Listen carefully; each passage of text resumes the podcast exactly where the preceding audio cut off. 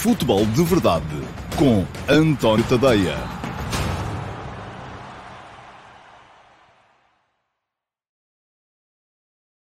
Então, olá, muito bom dia a todos e sejam muito bem-vindos à edição de quarta-feira, dia 4 de agosto de 2021 do Futebol de Verdade, dia em que hum, vai começar para as equipas portuguesas a participação na Liga dos Campeões. Logo mais às 18 horas, a hora não é muito convidativa para quem está a trabalhar, é excelente para quem está de férias. Um, o Benfica defronta em Moscovo o Spartak, uh, uma reedição do duelo entre Rui Vitória, que agora é treinador do Spartak de Moscovo, e Jorge Jesus, uh, treinador do Benfica, dois homens que uh, durante alguns anos protagonizaram alguns duelos um bocadinho mais acesos uh, no, no futebol português, com trocas de palavras, que de resto o Vitória desde ontem se apressou a, a, chutar para canto, tendo até sido Jorge Jesus, estranhamente, o mais conciliador, um, desejando felicidades ao rival contra o qual Uh, tinha, tinha uh, tantas diferenças. Ora bem, pergunta-me o Correio é fixe uh, e diz-me que Jorge Jesus insinuou na conferência de imprensa que queria jogar em 4-4-2. Uh, se eu acredito, o uh, Correia Fixe diz que não, não sei. Olha, uh, eu um, não sou de todo admirador dessa ideia de mudar a estrutura da equipa de jogo para jogo. acho que é uma ideia muito, muito perigosa, porque as dinâmicas mudam, porque as dinâmicas têm necessariamente a ver com o esqueleto. Imaginem, é o mesmo que nós dizermos assim: olha, eu vou ali treinar, treino uma série de movimentos Uh, e o que me interessa é uh, cumprir os movimentos, mas se de repente, em vez de ter um fémur na, na, na, na, coxa, eu tiver o fémur nas costas, se calhar os movimentos não saem tão bem. Daí que uh, eu acho que o esqueleto, a estrutura da equipa é absolutamente fundamental para definir o modelo, as ideias de jogo, e acredito pouco nessa ideia de equipas que vão trocando de estrutura e de esqueleto de jogo para jogo, e dizendo, como dizem os treinadores, alguns deles agora, que o importante importante é o modelo e não uh, a estrutura e não o sistema. É claro que sim, o importante é o modelo, é fundamental para definir aquilo que é a identidade de uma equipa, mas esse modelo funciona melhor ou pior, consoante uh, os jogadores estiverem mais ou menos adaptados ao uh, sistema, ao esqueleto. um, é diferente para um central sair a jogar sabendo que vai ter apoios uh, num determinado local ou sabendo que de jogo para jogo os apoios vão mudar de sítio e por isso mesmo não, não me parece que, que, que isso seja grande ideia. Diz o Mário de Oliveira que Jesus tem por hábito mudar estruturas da equipa de jogo para jogo, principalmente em jogos europeus. Mário, não é tanto assim. Foi assim na época passada, não era assim antes. Uh, Jesus era um fanático do 4-4-2, e quando digo 4-4-2 é 4-4-2 mesmo, com dois pontas de lança, e aliás, um, a oposição, vamos lá, uh, quase que filosófica, embora não seja não, não seja uma, uma, ideia que está em causa, são posicionamentos, mas a oposição uh, forte entre Jesus e Rui Vitória era, uh, tinha a ver precisamente com a forma de interpretar esse 4-4-2. Uh, um, diz o Paulo Matos, tanta conversa, o que importa é a bola entrar na baliza. Claro que sim. O que importa é estarmos todos vivos uh, amanhã, a esta hora. Uh, e tudo o resto é absolutamente irrelevante. Uh, e agora, se o que importa é a bola entrar na baliza, a questão é perceber como. e estas coisas, o futebol, tal como qualquer outra atividade, depende da preparação. É isso que aquilo não sai porque sim. É, é o jogo, com certeza, quando vai para o seu trabalho, uh, pensa naquilo que vai fazer. E os futebolistas e os treinadores são assim também. Pergunta a Maria Agostinha que horas é o jogo, é às 18 horas. Mas eu estava a dizer, 18 horas portuguesas, estava a dizer que. Um, a grande uh, uh, oposição entre Jesus e Vitória, sobretudo naquele primeiro ano, em que Jesus muda do Benfica para o Sporting e a Vitória chega ao Benfica para substituir Jesus, e houve todas aquelas conversas do uh, o, as ideias estão lá, mas falta o cérebro, enfim, tudo conversa, muita conversa fiada de parte a parte mas a grande oposição tinha a ver com o posicionamento, com a interpretação dos posicionamentos, porque Jesus optava por um uh, 4-4-2 clássico, ou, enfim, o mais clássico possível, embora o médio-direito muitas vezes uh, jogasse muito, muito por dentro, mas com dois pontas de lança, que nesse Sporting eram Slimani e Teo Gutierrez, enquanto do outro lado, Rui Vitória reverteu o 4-4-2 de Jesus para um 4-2-3-1, em que uh, aparecia sempre um terceiro médio uh, para garantir alguma uh, superioridade no, no meio do terreno. Rui Vitória ganhou esse campeonato eu creio que o Sporting de Jesus era a melhor equipa. Mas nesse ano foi o Benfica que ganhou, e ganhou com todo o mérito, porque fez mais pontos do que o adversário, mas a ideia de jogo de Jesus nessa altura agradava-me mais do que a ideia de jogo de Vitória. Agora, a ideia de jogo nem sempre ganha os jogos. Eh, porque é preciso que essa ideia se adeque na perfeição aos jogadores que têm e o facto de, uh, o, e isto diz o Nuno Cunha, é um bocado, é um bocado isso, o facto de, do Benfica ter três centrais com estatuto de internacionais vai condicionar Jorge Jesus a usar o 3-4-3 uh, e gerir azias e egos, é possível que sim, embora nesse caso vá ter que gerir muitas azias e egos na outra ponta do campo, no ataque, porque obviamente só jogam 11. Uh, e se mete mais um atrás, tem que meter menos um à frente. Um, mas ia dizer que Uh, o facto de, naquela altura, o Benfica ter, ter Jonas, o Benfica de Rio Vitória ter um Jonas em super forma, um Jonas absolutamente decisivo, que não precisava de muita companhia para, para transformar uh, jogo em golos, uh, levou a que o Benfica se superiorizasse, esse Benfica de Rio Vitória se superiorizasse, um, face ao 4-4-2 de Jesus. E é um bocado se calhar em função disso também, uh, embora uh, o Spartak não tenha Jonas, tem só Bolev, enfim, é um ponta de lança que é bom, mas não é um, não é um Jonas, uh, mas uh, o facto também de, de, de, ser início da época, de ser um jogo fundamental, pode levar Jorge Jesus até a optar pelo tal, pelo tal 4-4-2, uh, mais, com mais unidades de meio jogo. E quando digo 4-4-2, seria sempre um 4-4-2 com Weigl, com João Mário, uh, com uh, Tarapt e com Pizzi. Portanto, um, Rafa num dos lados, Pizzi no outro, Tarapt no apoio ao ponta de lança, uh, que será Seferovic. Um, João Mário e Weigl no meio campo. O facto deste meio campo ser um meio campo, do ponto de vista defensivo, menos fiável a ser contrabalançado com a introdução de mais unidades de meio jogo, Pizzi a vir da direita para o meio, apto a funcionar como segundo avançado um, e ao mesmo tempo uh, uh, terceiro médio uh, ou quarto médio, se contarmos Pizzi também. Portanto, acaba por ser uma, um posicionamento que tem muito mais de conservador do que aquilo a que Jesus foi habituando os adeptos. Mas bom, vamos lá ver. Há Benfica Spartak às 18. Há outro, outro aspecto também a ter em conta nesta, nesta matéria, é que no ano passado o Benfica ficou afastado nas pré-eliminatórias. E isso condicionou imediatamente toda a temporada. Uh, foi um facto que um, deixou marcas na equipa do, do Benfica, porque houve menos receita, houve desde logo uma preocupação constante com aquilo que podia vir a ser a época, uh, e uh, toda a época acabou por ficar condicionada por aquela eliminação contra o, o, o um, ainda por cima com a intervenção de Zivkovic, um jogador que o Benfica tinha, tinha dispensado. Ora, este ano há também esse elemento de, de um ex do outro lado, que é a Rui Vitória, um, e há do outro lado também uma equipa que tem uh, naturalmente os seus argumentos. O Spartak foi segundo na Liga da, da, da, Rússia, enfim, é uma liga que não é tão forte como a portuguesa, mas é uma liga forte. Uh, um, esta é uma má altura para defrontar equipas russas já o tinha dito aqui, acho eu, eh, quando foi o, o, o, sorteio. Uh, porquê? Os russos já vão com duas jornadas de campeonato disputado, já vão com algum balanço em termos uh, competitivos, uh, e, e, aquilo que a melhor altura para jogar com equipas da Rússia geralmente é a seguir ao Natal. Porque daqui até ao Natal eles vêm sempre com algum avanço em termos de ritmo competitivo face às equipas do Ocidente da Europa.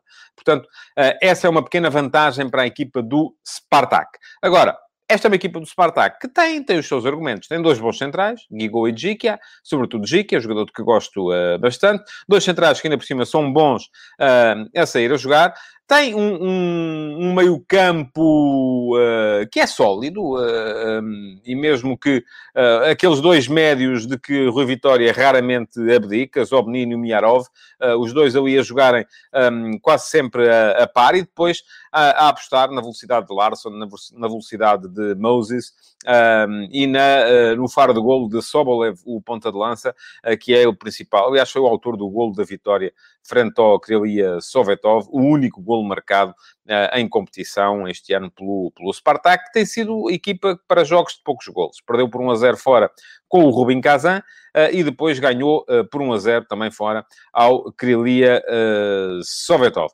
não jogou neste segundo jogo Promes, também um jogador importante para, para a dinâmica ofensiva do Spartak. vamos ver, eu hoje aposto que também não, não estará e provavelmente estará Ignatiev, porque é um jogo com mais dificuldade do que aquilo que seria, uh, seria uh, desejável para, para, para o Rui Vitória. Já se sabe que o uh, vencedor desta eliminatória vai defrontar no play-off provavelmente a equipa do PSV Eindhoven, porque o PSV Eindhoven ontem despachou o Midtjylland da, da Dinamarca por 3 a 0 na primeira mão uh, e, portanto, dificilmente ficará de fora. Aliás, era de esperar que assim fosse, e será com certeza mais uma eliminatória, se o Benfica lá chegar, uh, de enormíssima dificuldade, apesar de o PSV ter perdido Donny Mullen, uh, mas continua a ser também uma equipa muito, muito forte, conforme mostrou ainda ontem na vitória sobre o uh, Midtjylland. Ora, perguntavam-me aqui se, e falavam-me da falta de músculo e da falta de poder físico do meio-campo do Benfica, ou do poder defensivo, e eu ontem acabei por não ter tempo para, para, para chegar aí na minha explicação acerca daquilo que pode ser a ideia de jogo do Benfica. Uh, e porquê? O facto de uh, se dizer que, ou de eu já ter dito, e, e, enfim, volto a dizer uma coisa que já disse também a propósito do, do, do Sporting esta, esta temporada e da perda do João Mário. As equipas são organismos vivos, que se adaptam em andamento. quando uma equipa perde um jogador com determinadas características uh, e não consegue substituí-lo por outro jogador com as mesmas características, o que é que isto vai gerar? A substituição é naturalmente feita por jogadores com características diferentes, mas a própria equipa quase que como que absorve as características do substituto e os outros elementos acabam por uh, vir compensar a, a, a, falta que aquele jogador faz. É como se, imagine, você tem o, o, o, o ombro lesionado um, e uh, nas tarefas diárias acaba por usar muito mais o outro braço ou por se defender, mas o seu corpo acaba por lhe permitir fazer as tarefas diárias na mesma. E uh, uma equipa de futebol acaba por ser isso. Ora, o que é que se passa com o meio campo do Benfica? O meio campo do Benfica claramente é um meio campo que uh, tem falta de poder defensivo se formos a ver, não é preciso ter aquele jogador tipo carraça, é preciso ter um jogador que seja equilibrado. E, aqui, atenção, não há milagres.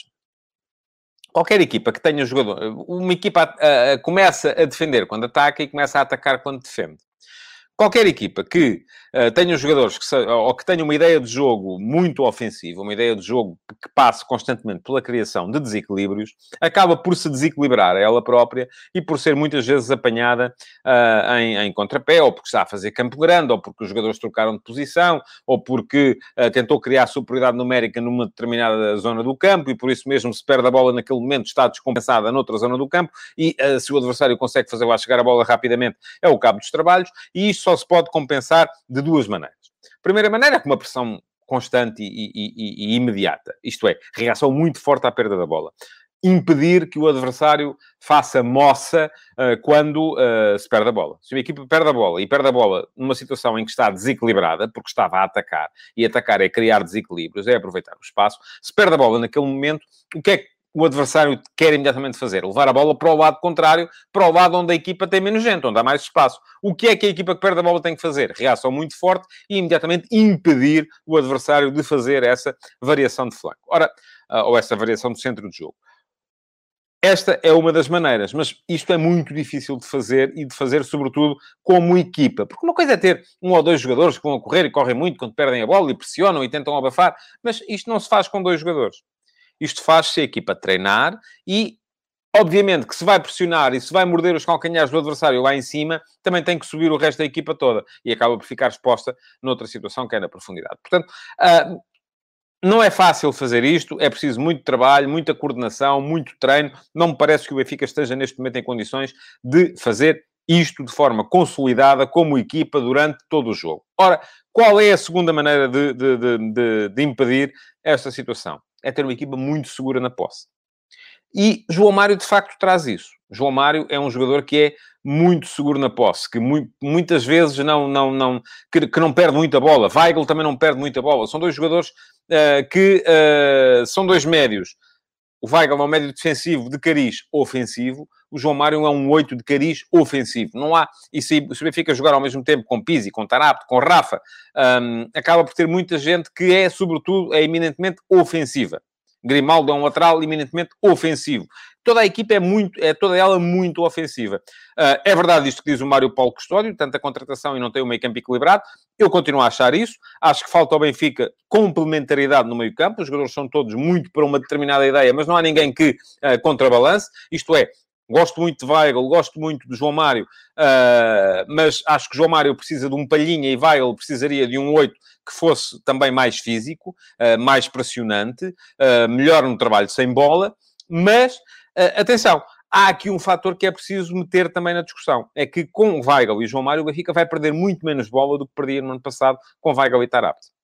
Uh, porque o nível de risco metido no jogo não é o mesmo, uh, porque a gestão da bola vai ser com certeza diferente e tanto Tarapto como Pizzi, se jogarem ou se ficarem no 11, acabarão por jogar noutras funções e não tanto naquela função fundamental uh, no, no, espaço de, de, de, construção e criação.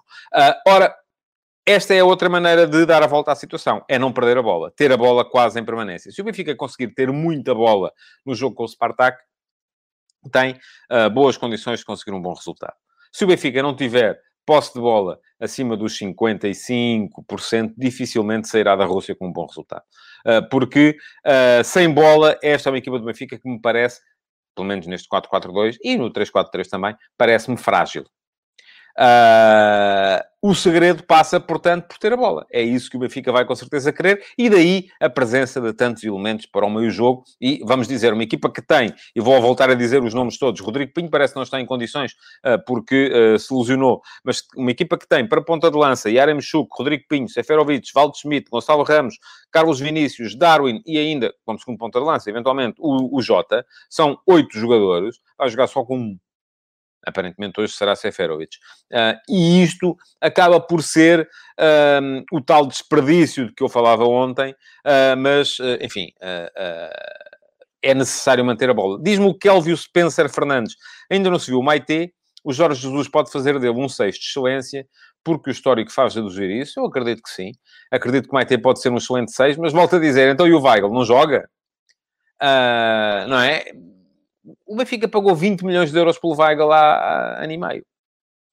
Um, não me parece que o consiga, a não ser que haja aqui eh, uma conjugação de fatores uh, muito estranha, não me parece que o consiga vender por esse valor, porque o jogador não valorizou neste, neste, neste meio. Um, portanto, a, a, ideia é construir uma ideia de jogo em função dos jogadores que se tem. Uh, e, de facto, eu até perceberia, embora com Jorge Jesus seja difícil ver uma equipa jogar com Weigl e Maite, são dois jogadores com rotina de seis, um, e faltaria ali criatividade.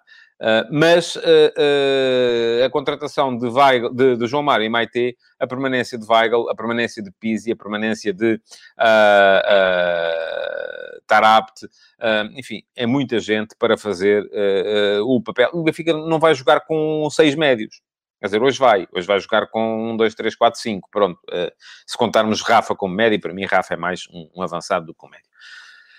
Bom, portanto, 18 horas, já se sabe, Benfica com o um, ehm, Spartak não é a única equipa portuguesa presente nas competições europeias uh, esta semana. Diz o Daniel Rocha ainda, só para terminar o tema Benfica, independentemente da qualidade, houve dinheiro para mais um atacante, o Yaremchuk, mas não houve para Almusrati não aprendemos nada com os erros do ano passado, esperança no que o Maite possa fazer.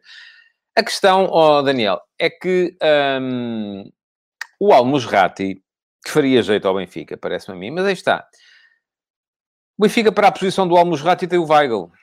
A questão aqui, uh, uh, o Mário Morgado garante que o Weigl é para vender. Não sei, se é para vender, dificilmente será para vender com ganhos. Uh, mas para a posição... E, e há uma série de jogos... Enfim, a qualidade nunca é demais.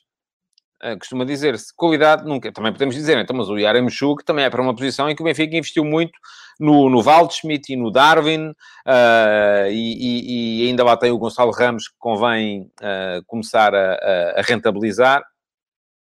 Portanto, a qualidade aqui de facto nunca é demais. Agora a questão é: isto parte tudo da ideia inicial.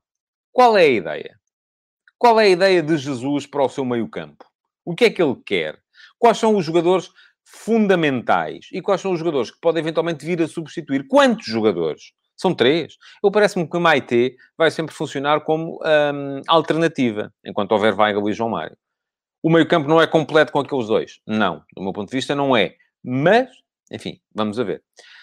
Bom, uh, ia dizer que há uh, mais uh, dois jogos de equipas portuguesas nas competições europeias este fim de semana. Deverão ser, enfim, um deles parece-me um, um pro forma uh, puro e simples, que é o jogo do Passos de Ferreira contra o Larn, da Irlanda do Norte. Estava só aqui para ter a certeza da hora. É amanhã, às 19 horas o Passos de Ferreira a receber a equipa que ficou em quarto lugar no último campeonato da Irlanda do Norte, depois conseguiu apurar-se para a Conference League na, uh, no, no play-off. Uh, atenção, esta equipa do Larn uh, já ultrapassou o Bala, o Bala do, de, de Galos e o Horus da, da Dinamarca. Portanto, é o facto de ter ganho o Horus da Dinamarca, a mim deixa-me ligeiramente desconfiado. Mas o futebol da Irlanda do Norte, a nível de clubes, sobretudo, um, enfim, não é não, não vale sequer a pena falar. É um jogo que o Passo Ferreira deve ganhar e deve ganhar de forma confortável. Ainda assim, estou convencido que mais tarde, às 20h30, o Santa Clara a jogar também em casa com o Olimpija Ljubljana, um, poderá com certeza também uh, seguir em frente. Santa Clara uh, eliminou de forma uh, sem qualquer problema os Scoopy da, da Macedónia, dos Vitórias, 3 a 0 e 2 a 0, enquanto o Olimpia Ljubljana, que já jogou um, esta época na, na no, no, seu, no seu campeonato. Um, já vai também com mais algum ritmo do que, o, do que o Santa Clara. E na qualificação para a Conference League afastou o Modesto Birkirkara de Malta. Portanto, parece-me que são duas equipas ao alcance das formações portuguesas. Complicado vai ser depois no play-off e eu, francamente, não vejo muitas uh, perspectivas de Portugal vir a estar representado na edição inaugural da UEFA Conference League. Porque o Passos Ferreira, mesmo que elimine o Larn, como eu estou convencido que vai eliminar, uh, vai ter de jogar com o Tottenham. Uh, enfim, Vamos ver o que é que o Tottenham pretende fazer nesta. Se o Tottenham pretende andar a gastar tempo com a Conference League, um, se manda para aqui a equipa de sub-23 ou se manda os, os titulares, uh, porque, uh, enfim, uma equipa que está na Premier League ao mesmo, e, e com aspirações que o Tottenham tem sempre, uh, ao mesmo tempo ir jogar a Conference League, que é a Liga Europeia dos Pobres, a mim faz-me um bocado de confusão. Quanto ao Santa Clara, terá depois de enfrentar o vencedor da eliminatória entre o Sochi e o Partizan. Um, são duas boas equipas. Atenção. O uh, Sochi no Campeonato da Rússia. Um, uma equipa que, enfim, está lá sempre nos primeiros lugares, enquanto o Partizan uh, discutiu o campeonato sérvio uh, com o Estrela Vermelha, não levou a melhor, acabou por ser eh, batido, mas é uma equipa muito forte, sobretudo do ponto de vista defensivo e com alguns jogadores já conhecidos do, um, ehm, do campeonato português. Um, ehm, Parece-me que uh, será um play-off ao qual as duas equipas portuguesas vão certamente chegar mas parece-me também uh, que será um playoff muito, muito difícil uh, para, para qualquer uma delas. Enfim, ehm, na equipa do, do, do Partizan está, uh, entre outros, o Ricardo Gomes, cabo-verdiano, um, estava aqui a ver, porque houve alterações relativamente ao, à equipa do, do, do ano passado. Uh, não está a jogar, uh, por exemplo, Stojkovic, o, o guarda-redes, uh, que passou pelo, pelo, pelo Sporting, mas ainda assim é uma equipa com certeza forte e difícil para o, uma equipa do Santa Clara se vier a, a enfrentar. E atenção, não é líquido que o Partizan consiga levar a melhor perante o, perante o Sochi. Bom, uh, hoje de manhã houve último passe e eu agora tenho aqui uma pequena intermissão vou-vos mostrar. A minha gata está muito interessada no futebol de verdade de hoje, mas não pode participar. Peço desculpa.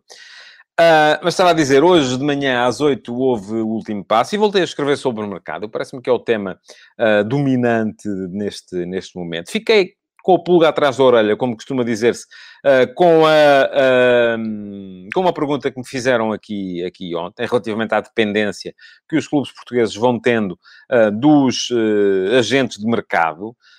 Um, e alguém me perguntou, então, mas se de facto isso é mau, porque é que toda a gente lá vai? e isso ficou-me aqui, de facto, e tentei encontrar uh, respostas para essa, para, essa, para essa pergunta. Enfim, encontrei algumas. Uh, elas estão disponíveis no uh, último passo de hoje. Quem quiser ler já sabe, é no antoniotadeia.com. Podem dar lá um salto e um, ler e também podem dar um saltinho ao meu Instagram para votar na sondagem do dia de hoje. E a sondagem do dia de hoje pergunta-vos se os nossos clubes devem depender ou devem romper com a dependência do mercado. Neste momento, 56% de vocês acham que sim e que a aposta deve ser feita na formação, 44% acham que não, porque falta o dinheiro. E esta questão da aposta na formação um, faz todo o sentido. Aliás, houve um comentário, eu acabei por não incluir isso no texto para o texto não ficar demasiado extenso, mas cheguei a escrever, depois apaguei. Mas curiosamente houve um comentário do José Leal, que costuma estar aqui também no Futebol de Verdade, não sei se está cá hoje ou não, mas que comentou o texto no meu, no meu Facebook. Uh, e o José Leal, eu creio que é braguista, tenho ideia que é braguista, e uh, foi buscar esta situação do, uh, do Sporting Clube Braga com o Ricardo Horta. Ah, porque qual é que é a questão? Enfim, há um déficit de exploração, claro, nos, nos, clubes portugueses. Eu já expliquei isso aqui ontem e anteontem, creio eu. Uh, os clubes portugueses são deficitários. Precisam das mais-valências do mercado, das mais-valias do mercado de transferências para poderem assegurar um, a gestão corrente e para poderem, uh, uh, não, para, para, garantirem que não fecham as portas. Ou seja, todos os anos, entre aquilo que compram e aquilo que vendem, regra geral, aquilo que vendem é mais do que aquilo que compram, porque o dinheirinho que vem do lado do mercado de transferências é o que vai pagar os salários depois durante a, a temporada, porque não há muito mais receitas. A, televisão não é uh, uh, ainda assim uh, muito representativa, a não ser eventualmente nos três grandes, e mesmo aí, enfim, é muito menos do que em qualquer equipa com a qual nós depois nos queremos bater nas competições europeias. Um, o merchandising é ridículo, a bilhética um, pouco faz também, e portanto acaba por ser o mercado de transferências a salvar muitas vezes os orçamentos dos clubes. Agora, Aquilo que se vê é que, um, com o mercado em quebra, torna-se cada vez mais difícil aos clubes portugueses vender. Não está fácil. E só se consegue vender muitas vezes entrando em parcerias com agentes. É isso que uh, se tem visto. E, e, este tem sido um expediente ao qual se tem vindo a recorrer com, uh, uh, com muita frequência. O problema das parcerias com os agentes, e muita gente se centra aí, ah, o que eles querem é ganhar a comissão. Não, não querem nada. Eles estão-se borrifando. Enfim, claro, também querem, que a gente quer ser paga pelo trabalho que faz. mas o que está ali em causa não é tanta comissão, é muito mais a influência. Um, e, e é, é na questão da influência que os agentes vão tendo na definição dos plantéis dos clubes clubes, os principais clubes, que me parece que está o cerne da questão. Um, porquê? Porque os, uh, uh, os clubes, quando um agente consegue, e neste momento todos eles, acho eu, estão dependentes ainda de vendas, o Benfica precisa de vender, o Sporting precisa de vender, o Flóculo Porto precisa de vender, um, toda a gente precisa de vender, Uh, e os agentes é que vão dizer: oh, eu consigo vender este, não consigo vender aquele, consigo vender aquele, não consigo vender o outro. Um, e muitas vezes do que é que isso depende? Não é tanto aquela ideia, ah, eu só vendem os que forem, os jogadores que forem do empresário X ou do empresário Y. Não, isso é irrelevante. Hoje em dia, no mercado de transferências, uh, em cada negócio já há Uh, uh, eu, eu, concordo com o que diz o Luís Medeiros, e vou só aqui fazer um parênteses, não pode ser mercado ou formação, tem de ser mercado e formação. Agora, a questão é como é que é o mercado porque eu acho que dificilmente uma, uma coisa, para mim, invalida a outra. Um, ah, mas estava a dizer, uh, hoje em dia já há o representante do jogador, o representante do clube que vende, o representante do clube que compra, toda a gente se mete no negócio e muitas vezes, isto é que é grave, o representante do clube que vende é o mesmo que é o representante do clube que compra. É como se eu estivesse a fazer uma venda entre o meu bolso direito e o meu bolso esquerdo. Uh, e, e, depois uh, estou aqui e o dinheiro vai passando de um lado para o outro, um, e isto acaba por ser determinante também para os agentes, que o que eles querem de facto é uh, ter uma palavra a dizer em termos estratégicos, ter influência. e esta é uma das razões. Agora, porque é que os clubes não cortam com isto? Enfim, não cortam com isto, primeiro porque precisam do dinheiro. Mas dizem-me assim, ok, mas então vamos fazer isto de outra maneira. Vamos borrifar-nos para o mercado, porque muitas vezes aquilo que se vê, e esta influência reflete-se nisto, é o agente chega e diz: Eu consigo vender o jogador A, mas depois você tem que me comprar o jogador B. E do dinheiro que vem, boa parte acaba por ir. E vamos fazer assim. Uh... Pergunta-me o Ivo Ovi e Renato Sanches: 30 milhões não será muito barato. Ó oh, oh, Ivo, sabe quantos jogadores no futebol mundial valeram mais de 30 milhões este ano? O Fernando Enxuto diz que o problema dos nossos clubes é que gastam mais do que podem. Pois, mas eles têm... Se não gastar... A questão é esta, eu acabei de explicar isto. Faz algum sentido uh, dizer-me assim, ok, eu vou, eu vou vender, tenho que vender este jogador X por 30 milhões, mas depois a seguir, o mesmo agente que me vende este jogador força-me a comprar o jogador Y por 15. Uh, e digo eu assim, ok, então mas vamos fazer ao contrário, vamos borrifar-nos no mercado, vamos manter, vamos apostar mais na formação e manter os jogadores da formação. Podem dizer-me, ok, o Sporting, política de formação, tem a jogar 6, 7 jogadores formados no clube, certo? Mas depois acaba por ir pagar uh, ah, 10 milhões por metade do passo do Ruben Vinagre, 6 milhões e meio por metade do passo do Ugarte, uh, e todos somados acabam por ser aquilo que o Sporting poderá eventualmente aspirar a receber por um dos jogadores que formou.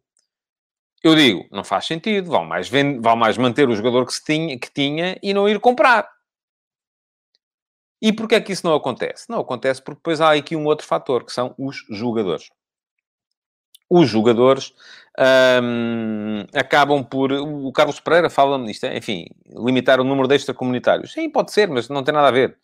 Uh, isto pode-se fazer só com comunitários, não há, não há, não há, nenhuma, não há nenhuma questão aqui de, de que tenha a ver com comunitários ou extracomunitários. Agora, eh, os jogadores também querem mudar de vida e fazem muitas vezes pressão. E isto tem a ver com a tal questão que o José Leal me colocou nos comentários do, do, do texto do último passo, uh, que é, ah, mas o Braga conseguiu manter o Ricardo Horta. Pois conseguiu. E conseguiu porquê? Porque o Ricardo Horta não queria ir embora. Porque se o Ricardo Horta tivesse querido ir embora, e enfim, o destino que lhe estava prometido era a MLS, era o Atlanta United, não lhe interessava ir jogar para a MLS. A MLS é uma espécie de fundo de reforma que a ele não lhe interessava neste momento. Ele quer estar ainda uh, bem presente nas decisões do futebol que importa, e o futebol que importa é o futebol europeu, uh, mas se ele tivesse feito fim-capé para sair, saía. Como saiu o Paulinho, como saiu o Gaio, uh, e como saem todos os jogadores uh, que, ao fim e ao cabo, querem sair. E este, este é que é o problema. É que um clube pode perfeitamente dizer, vamos apostar na formação. Temos aqui uma fornada de jogadores. Todos os anos admitimos vender um. E se for assim, tudo bem. Vende um, e os outros ficam seguros e dá para manter uma aposta consolidada na formação. A questão é que depois desse, uh, diz o José Leal, que se fosse pela Inglaterra ele queria ir. Ainda bem que está aí, José, porque eu respondi-lhe no Facebook, mas não, não, não, não, não sabia se tinha visto. Um, estava a dizer, uh, uh, a questão é que depois de vender esse um, os outros também querem. Eu lembro-me aquilo que foi, por exemplo, o desmantelamento da equipa campeã pelo Sporting em 2002 em que uh, o José Eduardo Petencourt, na altura gestor da equipa do Sporting, dizia que só ia vender um jogador. Vendeu o, o, o Ricardo Quaresma, mas depois acabou por vender o, o, Cristiano Ronaldo também, no mesmo ano. E ele tinha garantido que só vendia um. Só que o jogador quis. Era o Manchester United. Teria sido melhor para o Sporting manter o Cristiano Ronaldo mais um ano ou dois? Claro que sim. Era a aposta na formação. Mas a aposta na formação depende da boa vontade dos formandos. E os formandos nem sempre têm boa vontade, porque têm sempre muita pressa de conseguir aquilo que querem. Bom, já sabem, podem ler o texto em antoniotadeia.com. Um, diz o Paulo Viegas que os jogadores fazem o que querem, os agentes fazem-lhes a cabeça. Sim, é verdade. Isso é muito verdade também, mas é assim que tem que ser, se calhar, e é preciso é conseguir viver dentro disto. Aquilo que era importante, do meu ponto de vista, era haver uma regulamentação uh, das transferências. Perdão. Esta coisa de quem compra será muitas vezes quem vende, uh, para mim não funciona. E isto tem que ser regulado. Como? Não sei, mas tem que ser regulado. Era bom que alguém que uh, tivesse capacidade para pensar estas coisas pensasse um bocado nisso. Bom, e a dizer, podem ler uh, o último passo em antoniotadeia.com. Podem ir votar na sondagem no meu Instagram, antonio.tadeia. Estava só aqui a tentar perceber quantos votos Uh, já temos hoje na, na, votação, não são muitos, são 109, isto está, está em quebra, normal, ao fim de três semanas de paragem, as pessoas estão ainda a reabituar-se, mas, enfim, deem lá um salto, votem, uh, façam-me saber aquilo que, que, que pensam do, do, do tema e, já sabem, podem partilhar, deixar o vosso like e continuar a comentar esta edição do Futebol de Verdade. Muito obrigado por terem estado aí desse lado, até amanhã. Futebol de Verdade, em direto de segunda a sexta-feira, às 12h30